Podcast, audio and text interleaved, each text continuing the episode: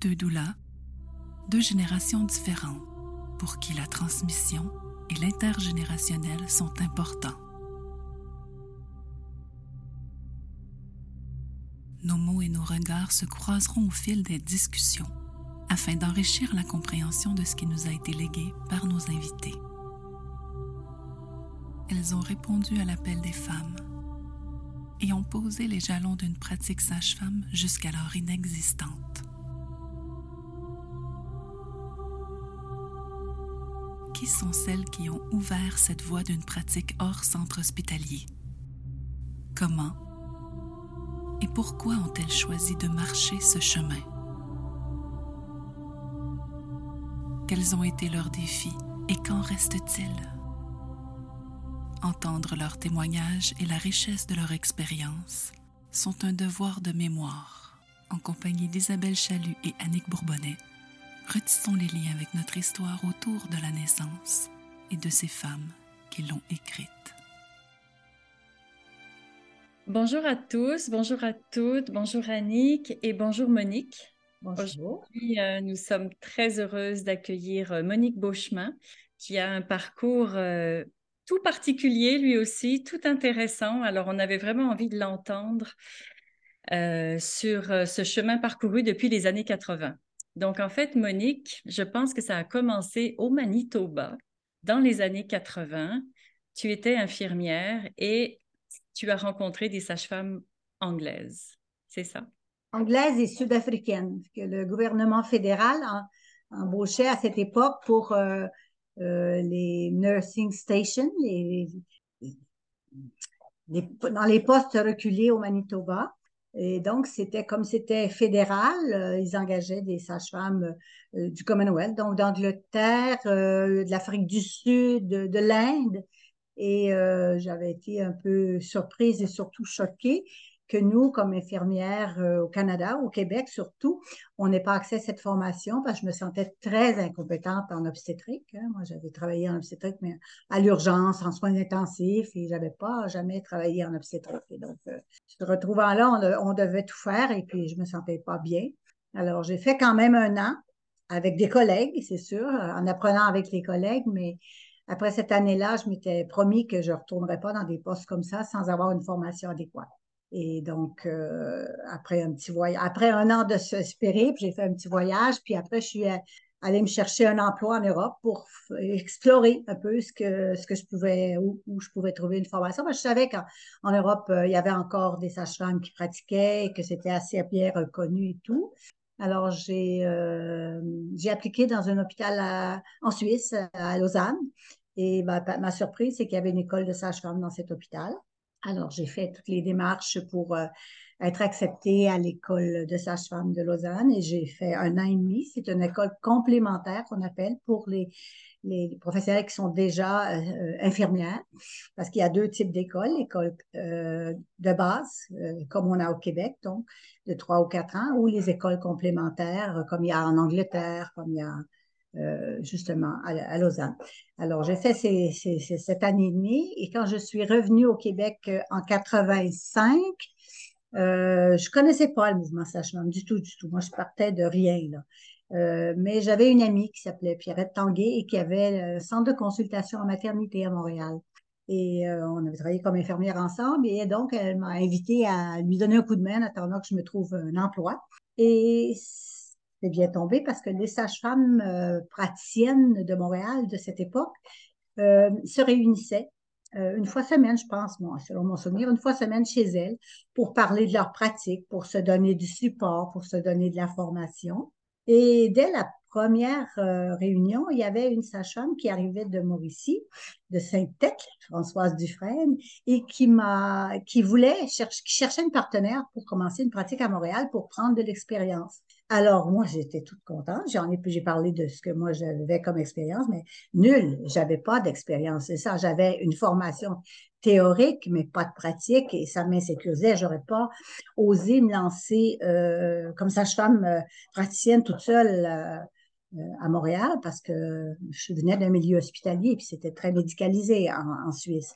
Alors, on s'est associés, puis donc à deux, mon bagage plus théorique et son bagage plus pratique, on a fait équipe ensemble pendant presque deux ans.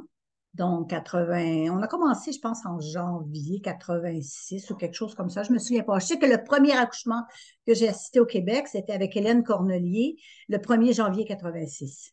J'étais allée l'aider. Elle m'a demandé comme assistante parce qu'elle ne trouvait pas euh, d'autres sages-femmes pour l'assister. Alors, c'était le premier accouchement où j'ai assisté, mais j'étais vraiment... Euh, j'étais là au cas où. Je ne savais pas grand-chose. Et donc, euh, et donc j'ai fait un an avec Françoise. On a pratiqué dans la région de Montréal et des alentours. On allait surtout à domicile. Euh, dans cette période, on a aussi ouvert un, bureau à Montréal. On était deux ou non, trois ou quatre équipes de sages-femmes de deux qui, euh, on avait loué un, grand appartement, puis on avait ouvert un bureau. Donc, on se donnait comme ça du support. Je me souviens pas comment ça s'appelait, ce bureau sûrement que ben, il y avait Isabelle Brabant, il y avait Céline Lemay, en tout cas. les autres ont sûrement parlé de ce bureau qu'on avait euh, à Montréal. Puis euh, j'ai pratiqué là pendant presque un an avec Françoise. Puis euh, après ça, j'ai été, j'ai contactée par l'hôpital de Povondiktuk parce qu'il y avait deux sages-femmes, Joanne Gagnon et Jennifer Stonier, qui avaient été engagées pour partir une pratique sage-femme et former des sages-femmes inuites. C'était un hôpital qui venait d'ouvrir euh, en 86 ou 87, je ne sais pas exactement. C'était tout, tout nouveau. Et la population locale avait demandé qu'on forme des sages-femmes locales et que les femmes n'aient plus à aller euh, au sud. Et donc, moi, j'ai fait les remplacements de, Joanne et Jenny pendant trois ans. Donc, euh, en 87, 88 et 89, j'ai fait trois mois, six mois, trois mois. Donc, à mon retour, je suis allée pratiquer en Estrie parce que c'est ma région d'origine. Et euh, mon conjoint et moi, on avait décidé qu'on se construisait une maison en Estrie. C'est une aventure. Et j'avais été engagée par euh, le CHUS. Euh, attends, à ça s'appelle le CHUS. Il y avait un département d'obstétrique. La responsable du département d'obstétrique du CHUS était sage-femme. Elle était infirmière sage-femme, elle ne travaillait pas comme infirmière, mais elle était euh, sage-femme et c'est elle qui était responsable. Donc, elle m'avait engagée comme euh, à temps partiel pour faire des, euh, des remplacements. Et elle m'avait parlé aussi de, la pratique sage-femme parce qu'elle avait, elle avait travaillé un moment avec Jenny, Jean Jesus. Moi, je connaissais Jean des réunions qu'on avait à Montréal parce que euh, les femmes à travers, les sages-femmes à travers la province venaient à des réunions euh, quelques fois par année à Montréal pour des, formations, des mises en commun de nos visions d'avenir et tout et tout. on avait déjà commencé à ce moment-là à parler de légalisation. Il y avait un gros débat entre est-ce qu'on légalise, est-ce qu'on légalise pas? Parce qu'il y avait beaucoup de peur autour de la légalisation, de la médicalisation de la profession et tout et tout. Donc, je connaissais déjà Jean, alors, euh, finalement, j'ai demandé à Jean si elle avait besoin d'aide dans son bureau. Alors, j'ai travaillé avec, euh, avec euh, Jean et avec deux de ses collègues qui étaient ses assistantes à cette époque-là, Martine et Liette, je crois. Je me souviens plus son nom de famille. Mais on a, on a travaillé pendant, je pense, un an ou deux. attends, je ne sais plus les dates, là. on a travaillé, en tout cas, on a travaillé là pendant euh, ensemble. Puis après ça, Jean est partie pendant six mois à Povoniktut, juste avant, parce que là, on, était euh, vraiment sérieusement dans le mouvement de légalisation. On avait commencé à écrire un mémoire pour le, gouvernement, le, comité qui s'était mis sur pied pour, euh, pour mettre sur pied des projets pilotes. On avait donc, avec Hélène Cornelier, j'avais coécrit un mémoire pour le présenter en commission parlementaire et euh, donc tout en, pratiquant occasionnellement avec, avec euh, Jean et à l'hôpital. et donc, euh, on écrivait des documents. J'avais écrit aussi un, document avec Carmen Lapchok, Ça s'appelait Guide de transmission de la pratique sage-femme. Donc, on avait coécrit ensemble, je pense, dans les années de 80, entre 86 et 92. On se réunissait euh, soit chez moi, soit chez elle pour écrire ce document. Je ne sais, pas s'il a jamais été utilisé ou ce qu'il est devenu, mais on avait réalisé un bon document sur euh, un guide de pratique parce qu'on prenait des apprentis à l'époque. Hein, C'est la façon de transmettre. Donc, euh, comme on avait des apprentis, puis qu'on voulait que la, la formation soit relativement uniforme, on avait écrit ce, guide de pratique. Euh, ensuite, euh, écoute, le cours de, le cours de, ma pratique. Ben, c'est ça. Après ça, c'était vraiment le travail intensif sur la légalisation. Euh, en 90, c'est le gouvernement qui a accepté de mettre sur pied un comité pour évaluer la pratique sage-femme. Hein, on est une des seules professions qui a été évaluée avant de naître, mais bon, c'était, c'était le prix à payer.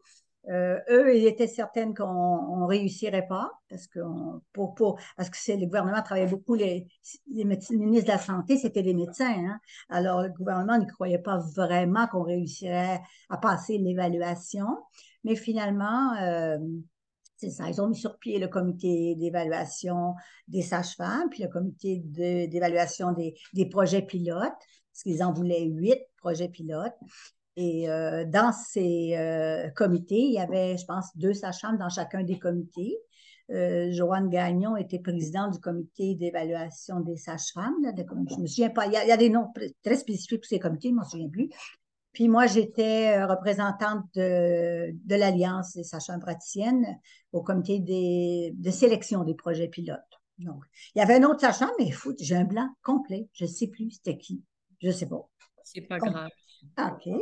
Alors, euh, et donc, on a travaillé pendant de 80, je pense que ça a commencé en 92, ce comité.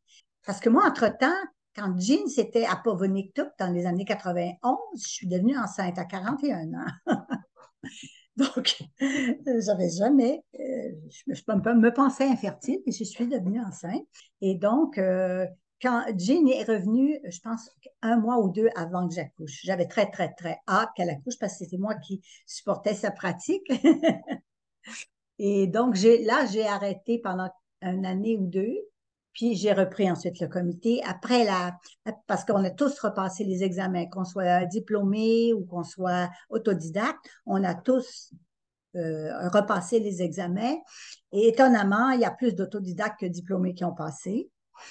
Oui, à, grande surprise, je pense, du ministère de la Santé et des médecins, parce que les autodidactes étaient beaucoup plus à jour, selon moi.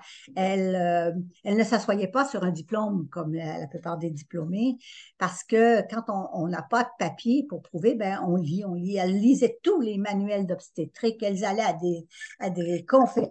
Excusez, excusez.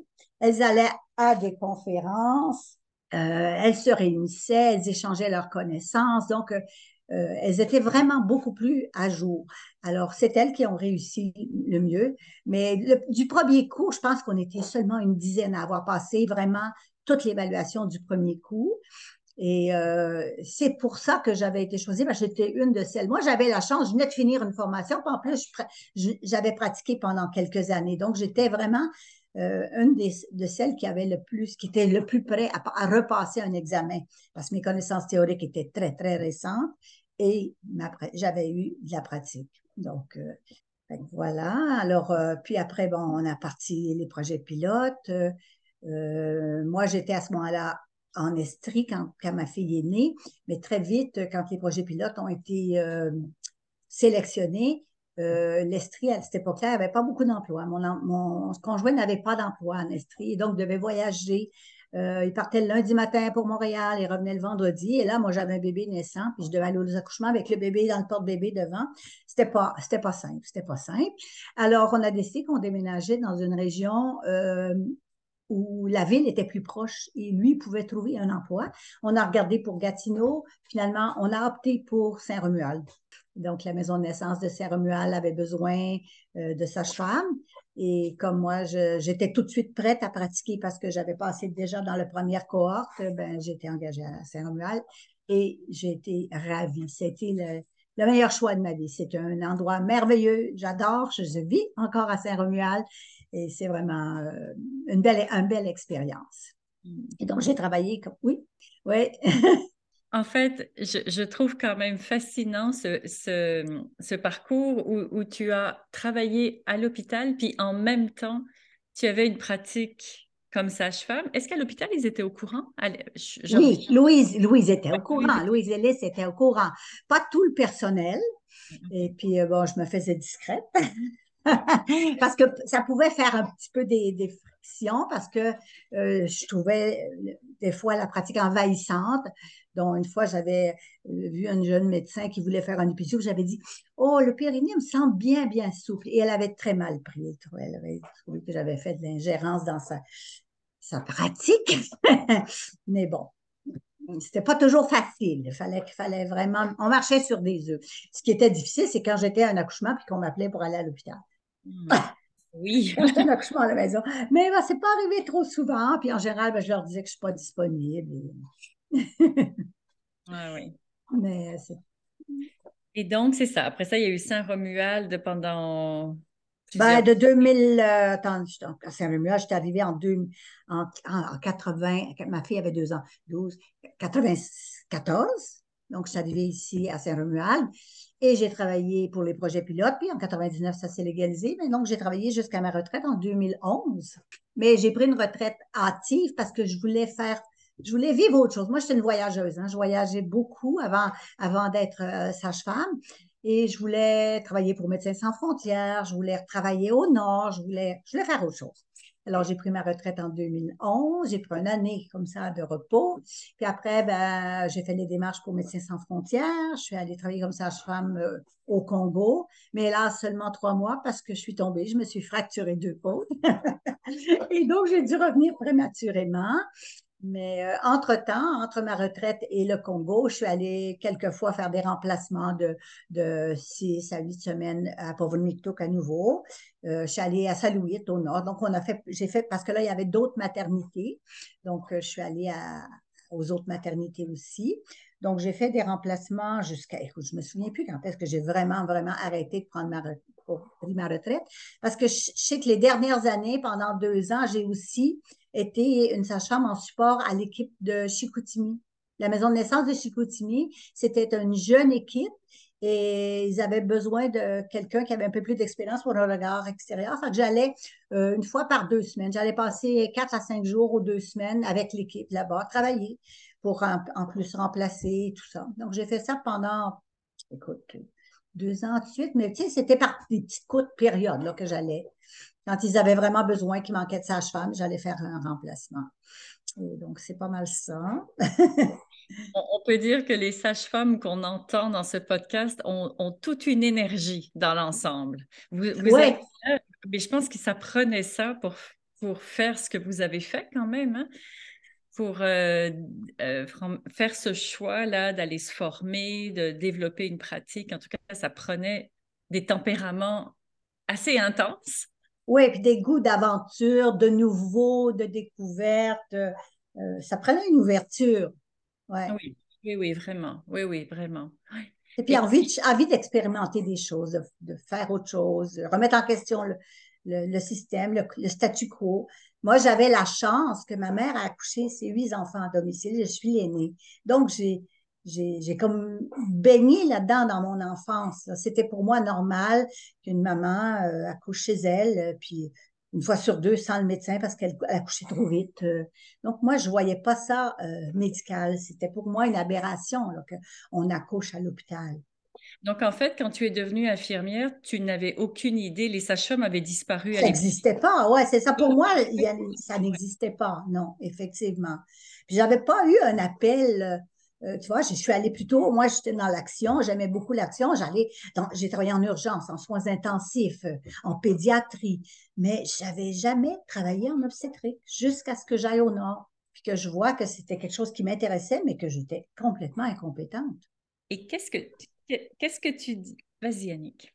Non, mais non, mais vas-y si tu veux glisser. C'est parce que pour moi, ça fait plusieurs fois que tu le nommes, que tu te considérais comme incompétente. Puis je trouve que ça, c'est, c'est, une, grande, une grande conscience de soi, beaucoup d'humilité aussi pour dire, tu sais, j'étais incompétente. Mais en obstétrique, oui, en obstétrique, comment, on avait Comment, comment tu, tu, jaugeais ça à ce moment-là? C'était quoi ton, ton évaluation pour dire, ben là, clairement, je suis incompétente. Sur quoi tu basais ça? Ben écoute, quand on, t'arrive dans le Nord, on te dit, il faut que tu examines une femme pour savoir à combien de dilatation, puis tu n'as jamais fait ça, tu n'as aucune idée. Et tu rentres dans un vagin, c'est comme tu rentres dans du beurre mou, là, puis tu sais pas mm. quoi chercher, chercher, là. Tu as mm. l'air folle. tu sais, tu dis, ben voyons, fait que là, j'ai demandé à mes collègues de m'expliquer un peu. Puis là, il faut que tu donnes des cours de, préparation à la naissance. Eh mon Dieu, j'ai pédalé, j'ai acheté des volumes, euh, j'ai, tu sais, ma, compétence était théorique, mais elle était nullement pratique. J'avais pas jamais eu d'enfant en plus. Tu sais, j'avais beau être l'aîné d'une famille de huit, euh, j'avais pas assisté aux accouchements, c'était pas la mode à cette époque-là. Là. Euh, fait que non, non, je savais que j'avais, il me manquait de, de connaissances dans, dans ce domaine-là. Là. Tu sais, j'avais des connaissances en, en, soins intensifs, en, en salle d'urgence, mais pas en obstétrique. Puis c'était, c'était le problème dans tous les, milieux hospitaliers. Les infirmières, on n'avait pas beaucoup de formation. On se formait euh, sur, le, sur le champ, sur, en pratiquant, parce que quand on finissait notre formation, c'était pas très, très fort. Je pense que même pour certains médecins de famille, il n'y avait pas beaucoup d'expérience obstétricale à cette époque-là. Hmm. Ça devenait un peu aléatoire finalement, là, de, selon qui, si ça repose sur la personne de se former, c'est aléatoire finalement ce que la personne va avoir comme bagage, comme connaissance à proposer pendant. Là, euh, ça, ça, ça dépend de la curiosité puis l'envie d'apprendre de, la personne, oui, mm. effectivement. Mm-hmm. C'est vrai, vrai, que la formation obstétricale, elle, est, elle, était, puis elle est encore très axée sur euh, les, pathologies. la gestion des urgences, etc. Hein, la gestion des risques. On est toujours dans la gestion de risques. On a très peu de, de formation sur la physiologie, sur la confiance en la compétence des femmes à accoucher. Ça, on n'a rien de, on n'a rien de ça. Même aujourd'hui, c'est peu. Que je trouve que ça, ça, manquait beaucoup. Puis moi, c'est ce que je suis allée chercher avec l'expérience des sages-femmes praticiennes. C'est cette confiance en, en, les femmes, cette confiance en la capacité, des femmes à, à, être capables de mettre au monde. Nous, on est là comme professionnels, juste au cas où, quelque part, la femme, elle n'a pas besoin de nous si elle accouche bien. Elle n'a vraiment pas besoin. on est là comme gardienne du normal. Hmm. Puis on intervient, c'est pour ça qu'on a besoin de connaissances uniquement s'il y a quelque chose. Ce qu'on ne voit pas en milieu hospitalier, en hospitalier, on se sent utile, c'est quand on intervient. Sinon, on se sent inutile. Tandis que comme sage-femme, moi, j'ai dû comme presque désapprendre à être infirmière pour apprendre à être sage-femme, qui est de être en attente de, puis de laisser faire si on n'a pas besoin de. Fait que ça, c'est un gros apprentissage. C'est difficile parce qu'au début, on, a l'impression qu'on n'est pas utile, qu'on ne fait rien. Mais je pense que c'est beaucoup plus utile que qu'on pense. C'est vraiment, c'est vraiment justement cet angle hein, qu'a pris la profession sage-femme au Québec qui est particulière et qui est unique justement, de vraiment remettre la femme au centre. Au centre. Oui, puis ça, on s'est battu beaucoup, beaucoup parce qu'il y avait des gros débats entre euh, les sages-femmes, parce qu'il y avait beaucoup de sages-femmes qui avaient des diplômes, soit étrangers, soit canadiens, euh, qui n'avaient pas, euh, beaucoup, qui pas pratiqué au Québec.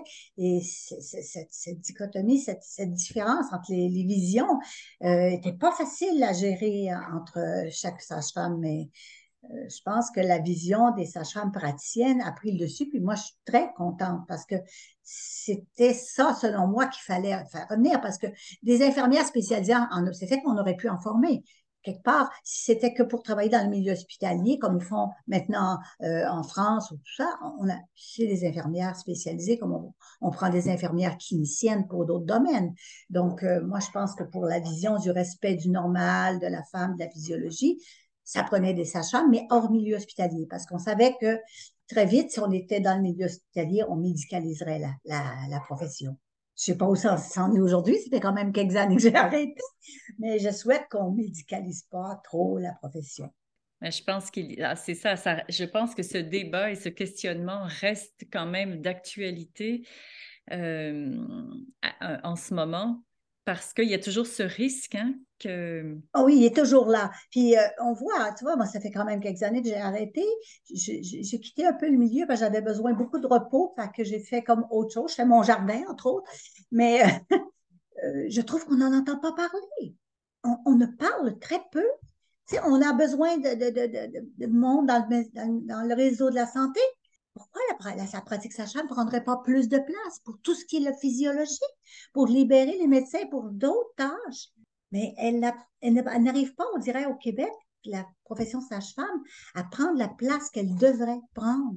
Elle se développe pas à un rythme qui aurait dû. Je regarde les sages-femmes en Ontario où ils se sont développés à un bien plus grand rythme, mais parce que le gouvernement a accepté d'avoir une caisse qui, qui est comme euh, la, la, de l'assurance maladie, mais qui paie les sages-femmes, qui paie les pratiques sages-femmes. Donc, elles ont pu se développer. Nous, on est toujours pris à ce que le réseau doit accepter de, de partir une pratique. Donc, c'est toujours les établissements qui sont en général gérés par des, des médecins qui doivent décider de partir une pratique sage-femme. Eh bien, ça fait que la, la profession se développe presque pas.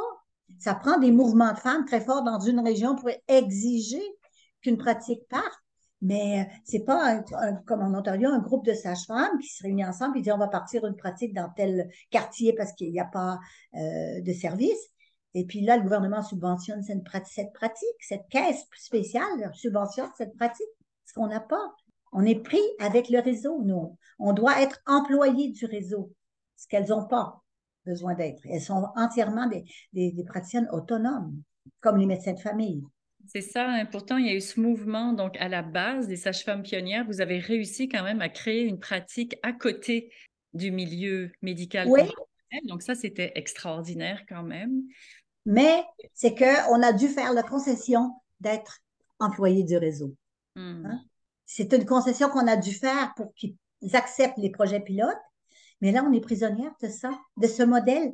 Si on pouvait sortir de ça et, devenir, et pouvoir être euh, des praticiennes autonomes comme les infirmières qui s'initient, qui ouvrent des bureaux, si les pratiques sages-femmes pouvaient ouvrir des bureaux autonomes à l'extérieur des établissements, l'administration, la gestion des établissements, la pratique se développerait beaucoup plus. Par contre, si on regarde le modèle des infirmières, euh, beaucoup relèvent finalement d'une pratique privée, donc euh, aux frais des des patients. Ben c'est ça, il ne faut pas que ce soit ça. Il ne faut pas que ça devienne une pratique privée élitiste. Il mm. faut qu'il y ait une banque comme la, la Régie de la Regarde, les médecins, ils sont des professionnels en théorie autonomes et indépendants. Ils sont, mais ils sont payés par une caisse d'assurance maladie du Québec. Ben, la pratique sage en Ontario, elle est payée par une caisse euh, spécialement gérée. Euh, les fonds viennent de la province. Euh, c'est pas une pratique privée euh, financée par les clients, mais par l'État. Et c'est ça qu'il faut. Faut pas que ça. Non, non, faut pas que ce soit. Non, je veux pas que ce soit une pratique privée. On revient à ce qu'on avait avant. À ce moment-là, la légalisation n'aurait pas servi tant que ça, parce que ce sont seulement les gens qui ont les moyens qui, qui pourraient avoir accès à la pratique sage-femme. Non, il faut que ça soit subventionné par l'État, mais avec une pratique beaucoup plus autonome. Parce qu'en quelque part, ça n'a rien à, voir, à faire dans, dans, les hôpitaux. Ça n'a rien à faire avec le médical. On, on, on, aide des femmes dans un processus physiologique. Et donc, oui, on doit avoir une formation euh, professionnelle médicale parce qu'on doit pouvoir diagnostiquer, transférer et donner des soins. Mais c'est tellement la plus petite partie de notre, notre travail que c'est pour ça que ça ne devra pas. On devra avoir des bonnes des ententes, euh, collaborer, mais comme un médecin de famille collabore avec un spécialiste. On lance un message aujourd'hui. Je sais pas, là. C'est tellement d'années que je le dis, mais bon, tout le monde le pense, je pense, semblable, pense semblable. Mais euh, je pense qu'on est un peu figé au Québec. On est un peu pris dans, ce, dans cette euh, administration, cette façon de gérer la pratique sage-femme. Puis je te dirais qu'elle n'est pas. C'est fou parce que ça fait longtemps, ça fait, bon, depuis 99 euh, qu'il y a eu la légalisation, etc. Mais c'est encore, il y a encore des personnes qui ne connaissent pas cette ben oui, mais on n'en parle pas. Le ministère a légalisé une profession et il n'a jamais fait la promotion. Euh, puis quand on parle d'obstétrique, on parle rarement des sages-femmes. C'est vraiment, il faut que, faut que chaque sage-femme ou chaque ou l'ordre ou le, regroupement, il faut qu'il fasse à chaque fois des, des, démarches pour qu'on l'entende. Puis on l'entend pas souvent. Non, la seule chose qu'on entend, c'est les, les, gros titres de journaux une fois de temps en temps qui euh, parlent de, de, qui, qui, relatent des faits pas tout à fait complets sur la sage-famerie, puis finalement, ça relève plus du sensationnalisme que de l'information concrète, euh, réelle, puis euh, expliquée, éducative. Oh oui, puis dès, qu'il arrive un, pépin dans une pratique sage-femme, on va en faire un gros événement, mais des, poursuites ou des, enquêtes du coroner le il y en a régulièrement, on n'en parle jamais, mais il s'agit qu'il arrive quelque chose dans une pratique sage-femme, eh bien, on en fait les manchettes. Donc, euh, on en parle juste pour les mauvaises choses. Mais il y a un double standard complètement. complètement. Ben, on est des femmes, hein, fait que ça aide pas. non, non, c'est sûr. Puis c'est un, peu, un peu décourageant après tant d'années. Mm. Mais bon, je pense que les jeunes sages-femmes, ils ont le feu aussi. Puis euh, je pense que doucement, ils vont faire évoluer la pratique. Et puis, euh, puis peut-être que le contexte actuel de manque de professionnels de la santé va faire que le gouvernement va s'ouvrir et va dire ben, on a peut-être une professionnelle qui est sous-utilisée, là. On le souhaite tellement. Oui, exactement, c'est ça, parce que je pense qu'on est sous-utilisé. Oui, je le crois aussi. Parce que, tu sais, on pourrait, faire le dépistage du PAP test, là. Il y a plein de choses qu'on peut faire qui sont dans, nos compétences, dans, dans mm. notre formation. Puis, euh. ben, tout ce qui a trait à la santé, les euh, femmes? Oui, ouais, ouais. biologiquement féminine, biologiquement féminine. Euh, les sages-femmes sont, sont, très bien formées, comprennent. Oui, parce qu'on les fait, on fait tout ça en, en postnatal, euh, la contraception et tout. On devrait pouvoir avoir ce champ de pratique. Puis ça dégagerait beaucoup de monde. Absolument, absolument. Oh! c'est autour des jeunes de se battre. Chacun son combat. Moi, j'ai donné, disons. ben déjà, tu sais, les jeunes, moi, ce que je reçois à l'intérieur des entrevues qu'on fait, puis encore avec toi aujourd'hui, c'est euh, le feu contagieux, en fait, de ce qui a été porté, de ce qui a été animé, de ce qui a été semé. Et là, il y avait comme une espèce, en tout cas pour, pour moi, là, il y a eu comme une espèce de, zone floue. J'ai découvert la pratique sage-femme parce que je suis devenue doula. Et ça, c'est. Ah ouais? Ouais, ouais. Hein? Ouais. Tu connaissais pas la pratique sage-femme avant de devenir doula? Non, c'est aberrant. Aberrant, certain. Ben oui. pour moi, c'est ça, c'est de décloisonner ça, c'est de sortir ça des. C'est parce qu'on travaille ensemble quelque part. Exactement. Fait il y a un non-sens là-dedans pour moi après toutes ces années de légalisation que moi, quand c'était venu le temps d'avoir mes enfants, je ne connaissais pas la pratique. Mais c'est ce que je dis, on n'en fait pas la promotion, on n'en parle pas. Mais moi aussi, j'ai parlé avec une, collègue récemment, une, amie, qui me disait, moi, j'en ai jamais entendu parler. C'est-tu légal? Elle ne savait pas que c'était légal, elle ne savait pas qu'on était payé par l'État. Euh, elle ne savait rien, mais voyons comment ça se fait. Après 20 ans que les gens ne savent pas que la pratique sage-femme est légale au Québec et est subventionnée par l'État, comment ça se fait? Bon, ben parce que le gouvernement n'en fait pas la promotion, c'est à eux à le faire. On, on, est financé par l'État, mais par la peau des dents de peine et de misère. Ah oui, non, il faut se battre constamment, constamment. Fait que de par la transmission, il y a vraiment un feu contagieux, je trouve. Il si, si, si, les feux qui s'étaient un petit peu euh, euh, amoindris avec le temps peuvent se rallumer, autant chez les doulas, chez les femmes qui s'apprêtent à donner naissance, chez les sages-femmes qui sentent un appel vers cette profession-là, chez les. Chez... pour moi, c'est ça la valeur de ce que tu es en train de nous transmettre en ce moment. C'est c'est d'allumer le feu, de rallumer le feu. Qu'on s'implique toutes, on est toutes concernées par cette pratique-là, par la valeur de la sage-famerie au Québec. Fait que, moi, je, me sens tellement concernée, je me sens tellement appelée, c'est contagieux. Euh, Isabelle, tu avais-tu une question? Parce que sinon, moi, j'irais vers ça, justement, cette passion-là, tu sais, euh, euh, au-delà de prendre conscience qu'on manque de connaissances, puis de vouloir s'investir finalement dans, dans ces connaissances-là, puis dans ce métier-là, c'était quoi les, principales motivations? à moi, tu parles? Oui. OK. Ben, c'était que, comme moi, je suis un peu, je pense que je dois être féministe dans l'âme, c'était euh, parce que mon père est très macho. J'ai dû me battre beaucoup avec mon père d'abord pour étudier tout ça, ce qui fait que la lutte des femmes dans toutes les, sphères était très importante. Donc, euh, j'étais J'étais souvent frustrée par euh, la façon dont on nous traitait dans tous les domaines, mais parce que comme infirmière, on est des servantes de médecins quelque part. Hein? fait que c'est pas toujours évident. Tu es toujours en train d'exécuter les ordres de quelqu'un qui est en général un homme. À mon époque, là, il y avait très peu de femmes médecins, vraiment très, très, très peu. Ce qui fait que c'était un peu, j'étais un peu en, révolte contre cette attitude de, la société envers les femmes. à mon époque, là, les, métiers, c'était infirmière, euh, c'était secrétaire, c'était... Euh, il n'y avait pas. Moi, j'aurais aimé devenir médecin, mais mes parents n'avaient pas les moyens de payer les études, puis c'était pas très ouvert aux femmes à mon époque. Donc, euh, il y avait secrétaire, infirmière, puis euh, enseignante. Oui. Ma, meilleure copine est devenue enseignante, moi je devenue infirmière, puis il y avait des secrétaires. C'était à peu près ça l'ouverture qu'il y avait pour les femmes des postes. presque toutes les femmes qui sont allées loin dans les professions, c'était des femmes de milieux souvent assez riches ou éduquées, ou des femmes débattantes, des femmes avec des caractères très, très forts. Et bien, moi, j'étais de plutôt du, du modèle caractère fort. Un peu fonceuse, grande gueule. Fait que le côté féministe qui, euh, qui, qui, veut plus, qui exige. Oui, qui, exige, c'est ça, qu'on ait les mêmes droits, qu'on puisse avoir accès euh, une vie agréable. Moi, je rêvais de voyager, voir le monde, donc d'avoir, tu sais, parce que mon père aurait voulu que je reste à l'usine, parce que moi, je viens d'un petit village qui s'appelle Valcourt, c'était l'usine Bombardier.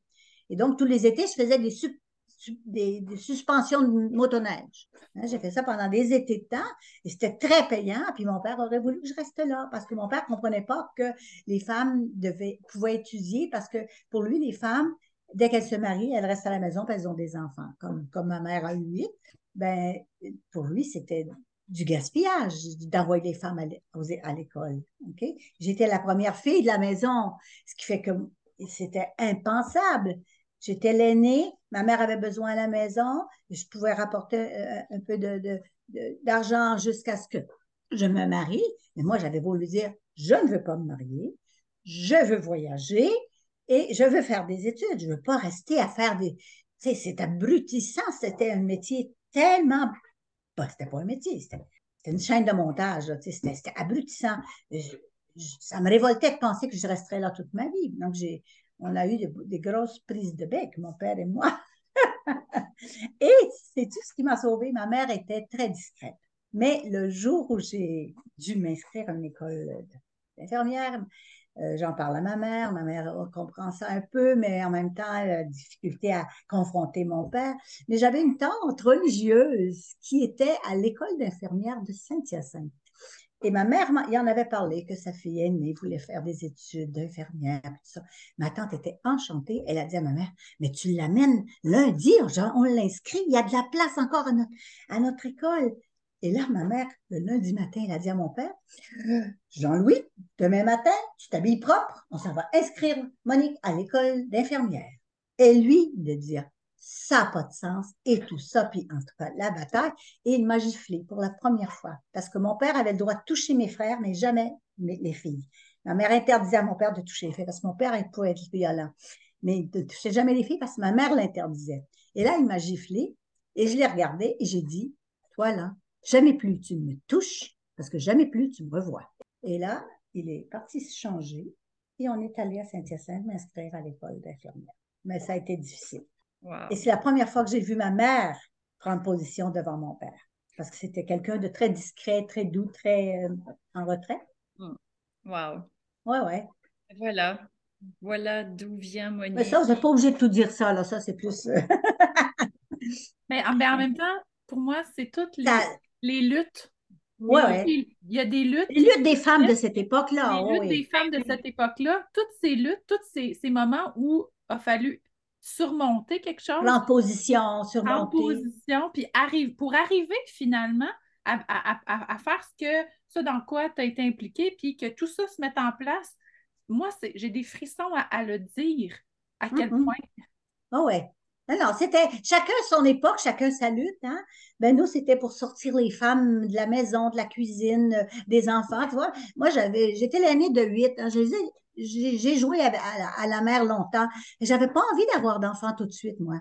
Hein. J'avais 35 ans quand j'ai eu envie, là, quand mon désir d'enfant est, commencé. Parce que j'avais materné pendant longtemps mes frères et sœurs. Et qu'est-ce que tu aurais envie de dire aux jeunes sages-femmes alors actuelles? Ah, qu'est-ce que j'aurais envie de dire? Continuer à rêver, continuer à rêver que c'est possible, que, que c'est important pour les femmes de, de, se, prendre en main, de, Euh, puis que pour moi, l'accouchement, c'est un pas important dans la prise de pouvoir. Hein, on a un grand pouvoir qui est dans notre corps. Puis d'accoucher, ça nous fait comme prendre conscience de, de ce pouvoir qu'on a. Donc, euh, plus on ose essayer d'accoucher naturel et de reconnaître ce pouvoir-là, eh bien, plus ça va nous aider à aller loin dans la vie. Donc, je me dis, continuer à lutter parce que c'est important pour les femmes, pour l'avenir des femmes. Parce qu'on voit tout ce qui se passe avec le machisme et le retour en arrière. Je dis, si on, continue, on va retourner dans nos cuisines. Hmm. Oui. Voilà. Ben, ça fait plaisir. Mais euh, vous pouvez couper des petits bouts là, qui sont trop intimes. Là. lesquels? Lesquels? si, tu, ne veux pas qu'on le dise, ouais, il faut, il si tu ne veux pas qu'on le mette, il faut... Ben, je ne sais pas trop, mais bon, bon c'est vrai que mes deux parents sont décédés. Ça, c'est moins... c'est très intéressant. Monique, le fil de cette entrevue est super, super ah Oui, ben je sais que quand on parle, on ne sait plus trop ce qu'on a dit, puis, mais nous... Plus qu'on a rendu. nous qui écoutons, je trouve que c'est tellement pertinent de ah justement euh, où, tu es allé chercher cette force, en tout cas, puis cette, cette conscience pour les femmes qui a mobilisé en fait cette énergie pour faire ce que vous avez fait. Puis je trouve qu'on a besoin, nous, d'entendre ça. Les jeunes générations plus jeunes que moi, là, on a tout, mais on a tous besoin de réentendre ça pour justement se, se repositionner. Des fois, on se ramollit avec le temps.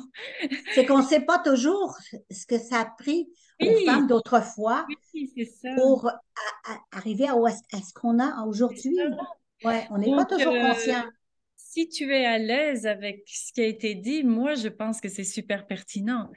Bon c'est venu euh, vraiment. Euh, ben, j'ai beaucoup, moi, j'ai beaucoup de gratitude pour les luttes passées. Je suis très consciente. J'ai eu une maman féministe, puis j'ai toujours été très en observation aussi de son parcours de femme, à quel point les limites qu'elle a, a eues, que moi, j'ai pas eues, puis qu'elle me transmettait. Oh mon Dieu, nos mères, c'est incroyable. Mais non, c'est ça. Fait que, tu sais, je, dans chacune des, conférences que je donne ou des, formations que je donne, je parle de ça, moi, ce regard-là. Je trouve ça important. Mais pour la plupart des femmes à qui je m'adresse, il y a comme.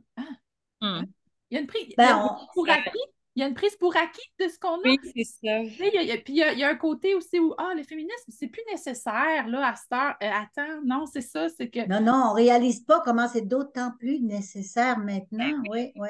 Puis nous, on se considérait, moi, en tout cas, je me considérais pas féministe je me dis, c'est quand je regarde par en arrière, je me dis, ben, je l'étais probablement un peu, mais moi, c'est juste, j'avais euh, une rage de vivre, puis de m'accomplir à 100% Je ne voulais pas rester dans un pattern de ce que ma mère avait vécu, puis que les gens de cette époque-là vivaient. Mm. Mais c'est ça, mais c'est vrai qu'il ne faut pas qu'on l'oublie, puis je trouve que ça redonne aussi toute la force à ce mouvement sage-femme, qu'on se souvienne quand même tout ce que ça a pris. Là, des fois, on, Enfin, si on a créé ce podcast puis qu'on a voulu vous entendre, nous, on fait les entrevues puis ça nous fait un bien fou parce qu'on se dit, on sait pourquoi on le fait. Oh ouais, oh ouais. Quand on vous écoute, on se dit, puis vous êtes toutes, c'est tellement, chacune est différente. Ah oui, très. moi, je suis plus la, la, théoricienne. Je ah, moi, je n'avais jamais accouché avant, quand je suis devenue sage-femme, je n'avais pas accouché, je n'avais pas encore de désir d'enfant. Euh, je, il y avait je ne pas, je me savais pas féministe. J'avais juste envie, euh, ça, d'ouvrir des portes. Oui, de Faire, de faire des choses que qu'on me permettait pas, comme quand j'étais au Nord, puis que je, comme infirmière, je, me sentais incompétente. C'était bon, je vais devenir compétente là-dedans, puis je vais pouvoir aider d'autres femmes. Mais Oui, mais c'est ça, c'est ça, c'est que ce qui nous fait bouger, c'est différent d'une personne à l'autre. C'est ça qui est beau à entendre aussi dans ce mouvement. On vous, on vous entend, avoir été mobilisé par quelque chose, puis ça a créé ce mouvement-là.